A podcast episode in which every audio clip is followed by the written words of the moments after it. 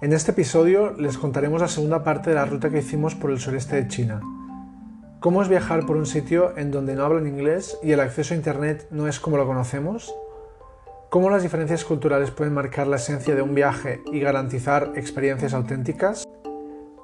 Una vez salimos de Hong Kong, cruzamos las áreas fronterizas y entramos a una zona desconocida e incontrolable.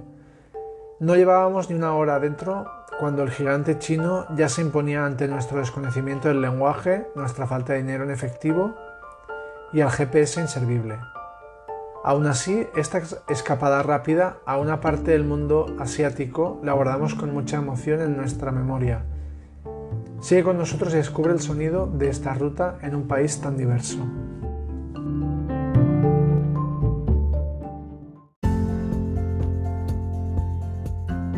Hola, somos Marcela y Josep, chefs del podcast Hambre de Rutas, un diario no gastronómico de viajes para gente hambrienta. De experiencia, recuerdos, historias, ¿sí? ¡Rutas! ¿Te gusta con nosotros la cultura, curiosidades, lugares y delicias del mundo? Así que reserva tu lugar y, buen, provecho. Hola a todos y a todas, bienvenidos a la segunda parte de nuestra ruta por el sureste de China. Recordándoles que empezamos este capítulo con la parte de Hong Kong y ahora vamos a darle seguimiento a esta ruta de 10 días. Ya sabemos que todos habéis escuchado el, episodio de Hong Kong, pero pues si hay algún despistado, pues que pare ahora mismo este podcast y se ponga con el otro. Exacto. Así que bueno, vamos a empezar recordando la ruta para todos aquellos que no lo han escuchado. Estuvimos día y medio en Hong Kong, dos días en Quilin, dos días en Dayai, tres días en Yangshuo y un día en Guangzhou. Y bueno, de regreso en Hong Kong también estuvimos un día, así que fueron, como dijimos, 10 días repartidos por la provincia de Guangdong y la provincia de Guangxi, dos de las 23 regiones consideradas provincias en el país de 1.400 millones de personas. La verdad es que parecen pocos días y realmente lo son, pero bueno, como los desplazamientos entre una ciudad y la otra eran cortos porque eran ciudades que estaban cerca, pues al final casi no perdimos tiempo desplazándonos, fue todo de visitar esta pequeña parte del, del sur de la China. Al final realmente para conocer este país necesitarías 10 veces más y hasta te podrías pasar en esa zona pues también mucho más tiempo del que pasamos nosotros, pero bueno, era el tiempo del que disponíamos. ¿Qué idioma se habla en esta parte? El chino cantonés se habla en el sur de China de Guangdong y Guangxi, así como en Hong Kong, siendo el chino mandarín el idioma oficial o la lengua estándar en el resto del país, que daba lo mismo porque ninguno de los dos sabíamos nada más allá de ni hao o xie xie, que son las palabras básicas de un chino generalizado. Dentro de lo que desconocemos del chino, mandarín o cantonés, creo que son lenguas bastante distintas y que, que no se entenderían si uno habla en cantonés y el otro mandarín, son como bastante distintas. Empezamos con las impresiones de la ruta, ¿no? Me imaginaba que llegaremos a un país en el que todo sería caos, desorden y mucha gente encima de ti todo el tiempo. Y la verdad es que no fue así. O sea, en ningún momento tuve alguna sensación de claustrofobia o que toda la gente se te encimara, menos cuando estábamos en el aeropuerto de Alemania, que íbamos a volar de ahí a Beijing, y sí se notó un poco de descontrol y desesperación de la gente por subir al avión en cuanto pusieron esas líneas para abordar, en donde nos llamaron, en lugar de hacer la fila, fue como toda la gente así empujándose y queriendo entrar. En las estaciones de tren o, o así, que habían filas larguísimas, y que te estaban siempre pidiendo pues documentación y había como mucha gente y muchos controles policiales y no sé, como tenía, parecía o tenías la impresión de que todos estaban controlados hacia dónde iban y esto que era pues todavía era pre-pandemia. Luego entendimos por qué en China fue tan fácil controlarlas, si alguien había dado positivo y aislarlo, porque ya tenían como un control de la población, porque en cada lugar, sobre todo en las estaciones de tren, te piden de que enseñes tú como un código QR y ya te tienen fichado. Sí, sí, tú, tú, enseñas tu identificación y saben a dónde vas a ir, aunque sea en, dentro del país. Todo queda registrado en su sistema informático. Así que sí, China es un país hermético en donde todo está bien controlado y sientes como mucha seguridad. Después, la contaminación es algo que se puede percibir en el ambiente. El cielo se ve café y gris. Y lo que también me impresionó es que aún se combina esta vida, esta vida rural. Hay mucha gente que va todavía en sus, como en carros o triciclos o ves todavía la diferencia de social gente en puestos en la calle vendiendo cosas, gente quizá pobre, pero para pagar podías pagar con tarjeta en, estos puestos. Todos los pagos llegan con el teléfono, hasta te subías al autobús y también que mostraban su código, un código QR con el teléfono y de ahí les cobraban. No sé, como que todo era muy automatizado o muy, no sé, muy moderno. Como dijimos que es un país cerrado que controla también tanto la gente, pues obviamente los medios, el acceso a Internet está muy delimitado. Nosotros no podíamos usar ciertas aplicaciones de Google, Instagram, porque no se puede, están bloqueadas estas aplicaciones. Sí, lo que hay que hacer es, previo a, entrar al país, tienes que bajarte una aplicación, creo que es, que es como VPN o, bueno, un tipo de aplicación que lo que hace es desviar tu conexión a internet y, y, entonces ya puedes acceder a, pues a Instagram, a Facebook o a todo lo que ha dicho Marcela. Otra aplicación que no sé si hemos hablado de ella, pero que al menos siempre la usamos, es una aplicación que se llama Maps.me, que es de mapas offline, entonces te puedes descargar el mapa de todo China o de toda la región a la que vayas y luego con el GPS, que el GPS sí que funciona porque es algo que va independientemente del Internet, es algo que va por satélites, pues sí te marca la ubicación en la que estás y la ruta en la que tienes que ir. Y bueno, estás en China, obviamente el idioma es algo que impone. Es difícil encontrar a alguien que realmente hable muy bien el inglés, así que es recomendable que se descarguen alguna aplicación, algún traductor, aunque también varias personas que están en comercios tienen aplicaciones en su teléfono pues para comunicarse con, yo creo que eso mismo, mismos chinos que hablan diferente tipo de chino, así hmm. que todo el tiempo están usando sus traductores para entenderse con la gente. Lo más práctico es en el Google Traductor. Tú te puedes descargar también antes de entrar en el país el paquete del chino, mandarino, cantonés, lo que sea. Y ya luego una vez estás dentro del país, usas la, aplicación de Google Traductor y tiene una cámara y tú enfocas los caracteres chinos y te lo traduce abajo. La verdad es que las traducciones a veces no son muy buenas y... Sí, no tiene mucho sentido, pero te Y nos daban un poco de risa a veces de que la comida, no sé, podía salir sombrero, ¿sabes? De que sé, de barro o cosas así que no tenían nada que ver. Pero bueno, más o menos a veces sí te sirve y también creo que también podías como decir algo en el teléfono y luego te lo traducía y se lo mostrabas al, a la persona y más o menos te podías llegar a entender en este mismo sistema pues no aceptan tarjetas ni de crédito ni de débito. No se puede pagar con tarjetas, no pudimos nosotros cuando queríamos llegar a una estación a comprar unos boletos, así que lo mejor es que lleven efectivo o que vayan sacando el dinero de los cajeros, que eso sí se puede, pero... Y también de no, no de todos los cajeros puedes sacar, entonces cuando encuentras un cajero que sí puedes, pues saca bastante dinero y siempre lleva bastante efectivo por si acaso. Después de todo esto, vamos a darle con la ruta.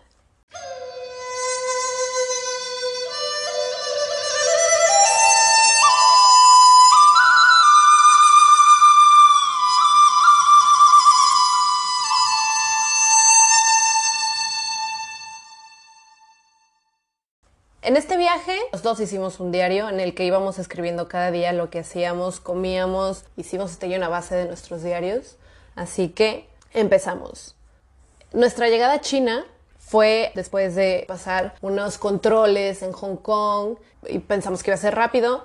Pues no fue así, perdimos nuestro tren, nos dirigíamos a la estación de Shenzhen. Después de eso, de que nos tomaran nuestras huellas, fotos y comprábamos otro boleto, pues llegamos a esta moderna metrópolis que conecta a Hong Kong con el territorio continental y en donde tomaríamos otro tren de alta velocidad que nos llevaría a nuestra primera parada, Quilin ahí nos dimos cuenta que nuestras tarjetas no servían y no teníamos efectivo y tuvimos que pasar como una hora tratando de explicarnos con la gente y encontrar la forma de sacar dinero. Sí, de hecho decimos que viajamos en tren porque es la forma, yo creo que no tiene comparación con la, cualquier otra forma de transporte que hay ahí en, en China. Los trenes de alta velocidad son de precio asequible, hay muchos y es lo más rápido. Si te equivocas un día, te lo pueden cambiar. Eso también nos dimos cuenta. Pero era cada vez que teníamos que cambiar algo era muy complicado. Sí, ¿eh? porque no se entendían. No se entendía. En las estaciones nunca había nadie que hablaba inglés. A veces te pasaban con alguien que se suponía que hablaba inglés,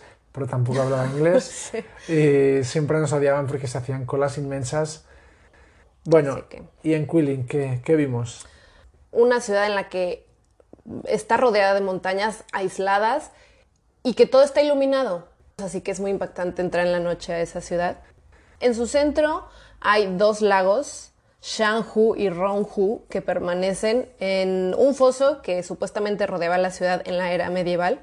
Y en la orilla del lago Shanghu hay dos pagodas gemelas, que una es la del sol y otra es la de la luna, que pues en la noche eso están iluminadas, además de que alrededor de ellas y de este lago hay como un parque en la que atraviesan pues puentes muy bonitos y hay como otro tipo de pagodas y casitas de cristal que también están iluminadas en, la noche, entonces vale mucho la pena pasearse por ahí.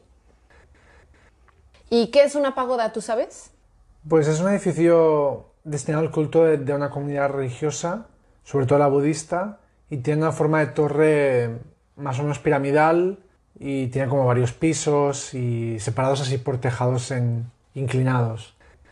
Otra cosa que puedes ver en Quilling es la colina de la trompa de elefante, que está en el punto de unión de los ríos Lijiang y Yangjiang. Es una colina que parece como un elefante gigante bebiendo agua con su trompa. Y en la parte de arriba de esta colina hay como otra pagoda y puedes pasearte por esto, este punto de unión de los ríos, vas como en una balsita, puedes pasar por, por entre esta colina y también la ves iluminada en la noche. Es muy espectacular. Sí, y ese día en la noche bueno, fuimos al lugar que más me gustó de, de Quilin, o quizá hasta del viaje. Bueno, quizá estoy exagerando, pero no. Eh, es una calle que se llama Zhengyang, que es el. Yo diría que es como el prototipo o uno de los mejores ejemplos de lo que puedes encontrar en Asia, que es la comida callejera. En Asia puedes comer en, cualquier lugar y esa calle era un muy buen exponente de eso. Había comida de todo tipo, de hecho me acuerdo que comimos una pizza de marisco que costó eh, 20 yuanes, como 2 euros y medio. Luego también, Dumplings de vegetales, unas brochetas de pollo con chile. Bueno, había brochetas de todo tipo de cosas, de pescados, de pollos, de cucarachas, bichos, escarabajos, de todo lo que quisieras había brochetas. La verdad es que no lo probamos. pero lo que me gustó de la, de la calle esta era que era una calle peatonal, súper animada, que estaba llena de tiendas, bares, restaurantes y no sé, era el centro de vida de la, de la ciudad. Y además porque es muy barato. La verdad es que Eso te iba a en- decir, en, China Tú, es muy barato. Aparte, ¿viajar por China es barato o no? ¿Tú qué dices? Sí, yo creo que sí. O sea, llegar a China quizá es lo más caro del viaje, pero ya moverte por China es barato y accesible. Yo creo que cuando viajamos en general, el presupuesto del viaje se termina yendo en desplazamientos o transporte, alojamientos y comida. Y todo lo que es comida y hostales, la verdad es que en, en China era muy barato. Podías comer, yo creo que por 5 euros te podías sentar, ya sea comida callejera o hasta sentarte en un restaurante así, más o menos. Y los alojamientos, a ver, siempre dormíamos en hostales, pero en habitación privada, con baño y así. Sí. y que nos costaba como 15 euros. Sí, sí. quizá. Y Y los no hostales estaban estaba- mal. Estuvieron muy bien. Me acuerdo que este de Quilin tenía un billar, tenía como zonas comunes, que es lo que siempre buscamos en los hostales, donde puedas también como convivir con otra gente y, y conocer a otros viajeros. Sí. Ah, mira, en mi diario iba anotando algunos datos curiosos que veía por ahí. Y, justo aquí tengo anotado que los baños públicos son en un hoyo en la tierra, que yo creo que no es el único país que No, es, tiene así. es común, sí. Escupen en cualquier lado haciendo mucho ruido, manejan muy mal y bueno, como te ven extranjero quizá hay ciertos lugares en donde la gente te quiere vender mucho y te enfada todo el tiempo para que le compres cosas. Y en China tipo esto no pasa. Marruecos, tipo la Exacto. India y todo eso. Y ahí porque yo creo que no, no te Sí, dice, entienden. pues es que no vamos a lograr nada aquí, así que... Yo creo que ya tienen asumido que no, que no hay posible la comunicación, entonces la verdad es que te dejan en paz y no intentan venderte cosas. Quilling es una ciudad que está rodeada de muchas montañas. Entonces, claro que íbamos a hacer un trekking en una de esas montañas. Decay Hill es una de ellas que tiene tres cimas. A ver, es alta y obviamente tienes unas vistas increíbles en donde te puedes dar cuenta de esta topografía de la ciudad. Estás a orillas del río Lee. También es muy característico que tenga varias cuevas. Esta montaña y en sí las montañas de Quilling. La principal de esta montaña era, una, era la Wind Cave, en la que había pues como pinturas budistas e inscripciones y que al pasar por esta cueva pues como que había personas y esperaban que, dieras un donativo al pasar por ahí. Así que una señora se me acercó y como que yo intuí que tenía que hacer esa reverencia, porque al final como que esta señora me quería cobrar por eso. Sí, yo ya había ahí Así que, me abandonó y tuve que escapar de ahí.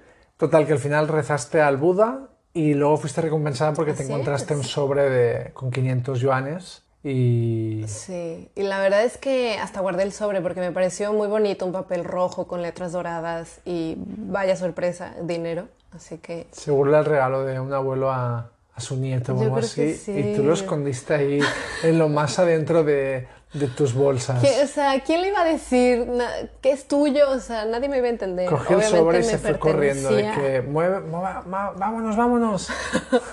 con eso pudimos entrar a otra palacio, como un complejo en donde hay varias cosas. Hay un palacio, hay como un, foso también con agua, había dos templos. Esta montaña que se llama The Solitary Beauty, que dentro de esta montaña también había cuevas, en donde había también monjes, como que podías entrar a hacer oración ahí. Tras de estas murallas del palacio, nos encontramos con el centro del pueblo de Quilling, pero que tiene aspecto como de viejo pueblo.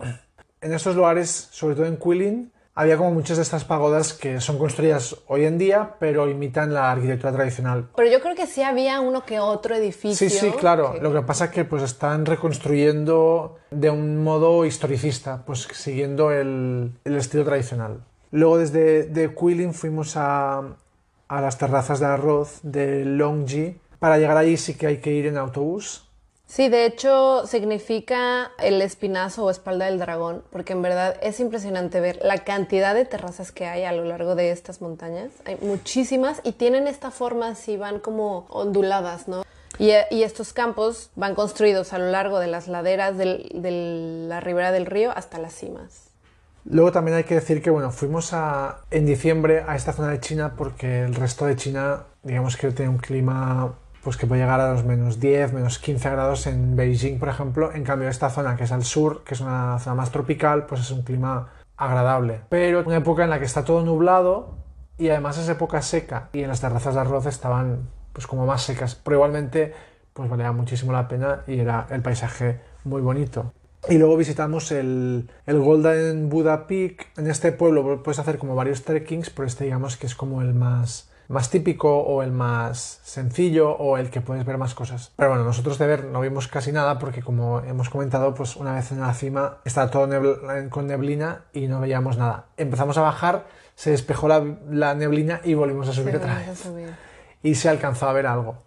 Y de hecho, pues si, si, os ha quedado ganas de visitar estas terrazas o este pueblo de, de Longsheng, que para mí fue de lo mejor del viaje, pues la mejor época es entre mayo y noviembre ya que mayo es la época en que empieza el riego y los campos se llenan de agua, y noviembre es cuando comienza la cosecha y las vistas son más impresionantes. De las terrazas nos fuimos a nuestra siguiente parada que era Yangshuo, que es una ciudad de unos 300.000 habitantes que comparada con las otras monstruosidades es como un pequeño paraíso en medio del caos. Que bueno, podemos recomendar estar dos o tres noches porque Puedes pasear por los ríos que bordean esta ciudad y puedes alquilar scooters para pasar, pasar por las montañas o puedes hasta navegar por los ríos y ver las vistas de las montañas, ¿no? A mí en plan que recomendaría eso de las scooters. Son, lo que hay que decir es que son todas scooters eléctricas y también tienes que revisar que venga con el cargador porque es fácil que te quedes sin batería si, si te pasas todo el día haciendo la ruta. Nosotros nos pasó los dos días que cogimos el, la scooter. El primer día que tuvimos que parar, bueno, paramos a comer mientras cargábamos la, la scooter y el segundo día que no nos dieron el, el cargador y teníamos que, que en las bajadas apagar la moto para que no gastara, luego en las subidas la, la scooter no tenía potencia y uno tenía que ir andando y el otro en la scooter, ¿sabes? Y llegamos con un 0,5% de batería. Pero es muy divertido. Sí, es muy mejor. divertido y puedes hacer tus rutas, no hay mucho tráfico en esta ciudad. La mil millones, no millones, pero muchísima gente va en scooter, así que pues te respetan, no, no parece... No, no es peligroso Sí, no es que te vayan a peligroso. atropellar o, o algo así, no, para nada. Y luego la imagen esta de, de Yangshu es como la imagen... A mí lo que me recordó es Dragon Ball, de todas estas montañas que nacen de cero y el río que va por el medio. Es com- completamente el paisaje de Dragon Ball. No sé, a mí me encantó. Pues si alguien ha visto un billete de 20 yuanes, es justamente el paisaje que sale en ese billete, así que ya pueden tener otra referencia más. Bueno, pues sí, sacad el billete y lo miráis. Exactamente. Así que, pues el plan para visitar Yangshuo, que es ver su centro, que este centro, digamos, está como que tienen todos estos aspectos también típicos. Hay muchos bares, hay muchos restaurantes, muchas cafeterías, muchas tiendas así de souvenirs súper bonitas. Y es como, yo qué sé, esa, esa parada de descanso en donde puedes encontrar esta ciudad chiquita, no tan caótica, y además tienes toda la naturaleza alrededor. Así que en nuestra primera llegada fuimos a una de estas colinas, queríamos ver la ciudad iluminada en la noche, y de ahí nos fuimos a esta calle del oeste, que así se llama, porque pues está justo en el centro del pueblo y es también en donde hay como más ambiente y más bares pensados eso para el turista. Así que obviamente queríamos ir allí porque queríamos celebrar el año nuevo.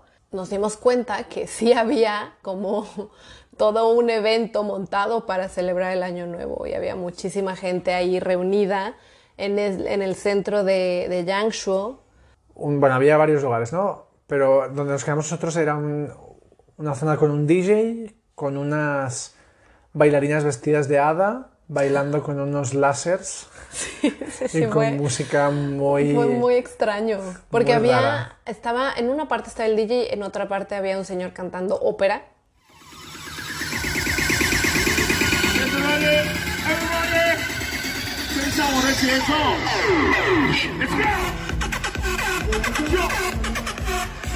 Y luego a todos nos dieron como unas luces así con, como de neones, así, empezamos a hacer Sí, sí, había muchísima colores. gente, había muchísima gente ahí cantando y saltando y bailando con estas luces Y luego tiraban también muñequitos del ratón porque era pues el año de la, de la rata. de la rata, sí. Fue como bastante impactante estar en ese, en China justamente antes Sí, del COVID, sí. cuando todo empezaba con el magnífico 2020. La verdad es que empezamos súper bien el año. Como dijo Josep, rentamos un scooter y nos fuimos a dar un paseo por todo el día por el Yulong River, entre pueblos, puentes antiguos, caminos de tierra, cultivos, terrazas de arroz, huertos, vacas. Y el día siguiente, si bien el primer día cogimos la scooter en Yangshuo mismo y hicimos una ruta alrededor, el siguiente día fuimos al pueblo de Qingping, que es uno de los pueblos más antiguos de la zona, que es de 1506, y luego de ahí cogimos un barco que nos cruzó al otro lado, y al otro lado del, del río alquilamos una scooter y fuimos a la montaña de Chiangong, y hay que decir que era una scooter de Hello Kitty, y hay como algunas fotos muy divertidas. Pero bueno, de Yangshuo nos fuimos a Guangzhou, que Guangzhou es la ciudad ah, portuaria de Cantón, que está al noreste de Hong Kong, y es de las más modernas y de las más comerciales que tiene.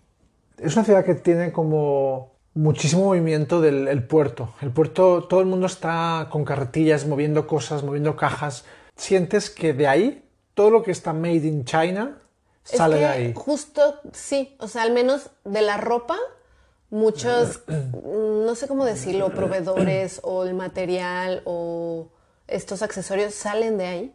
Entonces hay muchísimo movimiento. No sé, yo justo esa ciudad mm, pues no la recomiendo tanto, solo porque nos iba bien de camino. No me pareció que fuera un lugar que haya mucho que ver. Bueno, a ver, es ver el lado moderno y ajetreado de una ciudad en China. Pues para eso ya tienes Hong Kong, ¿no? que está mucho mejor. O sea, siento que es un lugar que también el aeropuerto es grande, o sea, puede ser un lugar que, en el que vayas a pasar, pero si no, pues no, te- pues no diría que sea un lugar imprescindible. Para mí, lo mejor de esta ciudad fue descubrir la cafetería panadería Haiti Bakery, en donde compré el delicioso bobo, que es el milk tea, y un pan de taro con queso. Que es Qué que asco.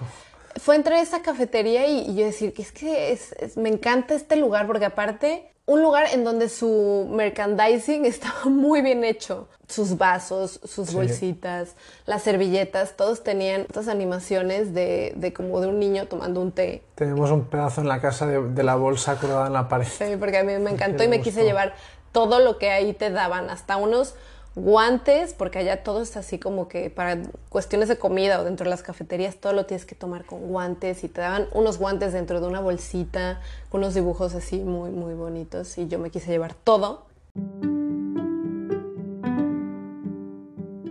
Entramos a nuestra increíble sección de comida. Como ya les había dicho, el milk tea es algo que sí o sí vas a ver en China, sí o sí lo tienes que probar, porque es como toda una cultura. Toda la gente va caminando con su vaso de té negro, Bubble- bubble con, tea. con leche y con, con estos bubbles, que es con las tapiocas. Y hay también de diferentes sabores. Hay como frutales, hay de chocolate. Y justamente en esta cafetería de Haiti Bakery, aparte había unos panes que era como súper exótico, porque nos dimos cuenta que en las cafeterías chinas no es, en- no es común encontrar un pan relleno de chocolate, con, o con queso o con sabores de, de extraños que no estamos acostumbrados. Luego te engañaban porque parecía chocolate, pero eran Eran frijoles. judías. Bueno, sí, eran frijoles. ¿cuántas veces nos pasó? Que, mira, por fin, un croissant de chocolate. No, Con frijoles y zanahoria o salchicha, no, era ¿cómo se así. Habas, ¿no? Ah, habas. O este, ¿te acuerdas de este pan que compré? El pan de taro. El taro es una raíz, tiene un color lila y le da esta tonalidades a las bebidas y al pan. Entonces el pan era morado y quise comerlo y estaba bueno, pero ya después como que nos cansó un poco porque estaba bastante grande. Lo tiraste. El durian. Probé el durian en China. No es exclusivo de China, pero yo lo había probado en, en Malasia y hice la, la- la broma de decirle a Marcela que lo que comprara, bueno, que se comiera uno y ha sido quizá lo más asqueroso que has comido nunca. Es que es comer vomitada. Mm, Bueno, es, como... Huele a vomitada y sabe a vomitada. sa- Yo creo que es como No sé, una es fruta que sabe a cebolla. Ay, no sé, pero no. De hecho, Ah. en, en Malasia, que es como muy común, en los autobuses tienen carteles de que dice prohibi- prohibido comer durian adentro. Porque huele muy mal y la verdad es que está muy malo. ¿Qué más? Ah, los fideos de arroz típico de la comida china, fideos de arroz con carne de cerdo frita crujiente, con judías, cacahuates fritos, con soya. Es ah, delicioso, es increíble. Sí, no es, no es muy distinta de la comida que de Hong Kong, por esto esto a, a base de arroz. Y luego un día conseguimos encontrar en la carta perro y no me dejaste pedirlo. Yo, o sea, sigo creyendo que es broma, que en verdad no dan perro. No, sí era. Lo que pasa es que yo quería probar un poco, pero era una ración para dos personas y Sí, Marcela eso no me quería acompañar y no me iba No. a comer un perro entero yo No. solo. No está dentro de mis planes comer un perro. Entonces no, no lo pedimos. Pero bueno, también para cosas exóticas, pues en, en mercados, pues lo de las escorpiones, Sí, todo estas tipo de larvas, de, de insectos, eso sí, Sí. que era muy común. Los estofados de cerdo con rodajas de taro. El taro es muy típico, así que te lo vas a encontrar en diferentes estofados, fideos o arroces. La calabaza frita también la probamos. El arroz al vapor, típico. Estas empanadillas chinas, que son como pues, los dumplings, que esos comíamos todo el tiempo. Delicioso. Yo la verdad podría comer comida china. O sea, nunca me cansé. Teníamos miedo de que fuera muy como de sabores muy raros o, o sea, a veces había platos que la textura era un poco complicada o texturas o que no estás acostumbrado, pero la verdad es que no, no- no tuvimos ningún problema, yo creo, en, No, comida en muy comer. sabrosa. Comimos muy bien. Y nuestro top 3. En el número 3 diría de ir a pasar una noche para cenar en la calle Shenyang en Guilin y degustar pues todos los platos que se te antojen, hasta si quieres probar perro, pues ahí lo puedes encontrar. Not. En el número 2 pongo las terrazas de arroz en Longji por ser un lugar que fue muy distinto del, del resto del, del viaje, un lugar que me pareció como muy auténtico, el pueblito súper rural, súper arquitectura tradicional y unos buenos trekkings que da para mucho más, para todos los días que quieras para, de rutas. Y en el primer lugar, yo creo que me quedo con Yangshuo y la ruta en scooter en los, por los alrededores. Vale, ok. Gracias. Ahora- Otra vez. ¿Tú, Marcela? Otra vez volvemos a coincidir porque nunca contamos cuál es nuestro top 3. Para mí el 3 es el centro de Quilling, el centro en el que vimos estas arquitectura tradicional, digamos, estas casitas de madera, tipo pagodas, toda la gente local, estos adornos muy bonitos. Me encantó llegar y descubrir eso. Mi segundo top de China, el top 2 de China, las terrazas de arroz. Pues sí, la verdad es que es el mismo orden. impactante todo. ver esas terrazas por todas las montañas, que es inmenso y no se van a acabar. Número uno, Bubble tea. Bubble tea. Ok, si quieres lo cambio. Pongo el bobo. El bobo, El bubble tea. Por ser el, la esencia de, de China. Sí, lo concentra todo, el té. El té negro con leche y en ese vaso con ese logotipo. Pues tomarte un bubble tea en High Tea Bakery. Ese puede ser tu primera. Perfecto, ahí está. ¿Ves? Más claro. Bueno, pues yo creo que con esto nos despedimos.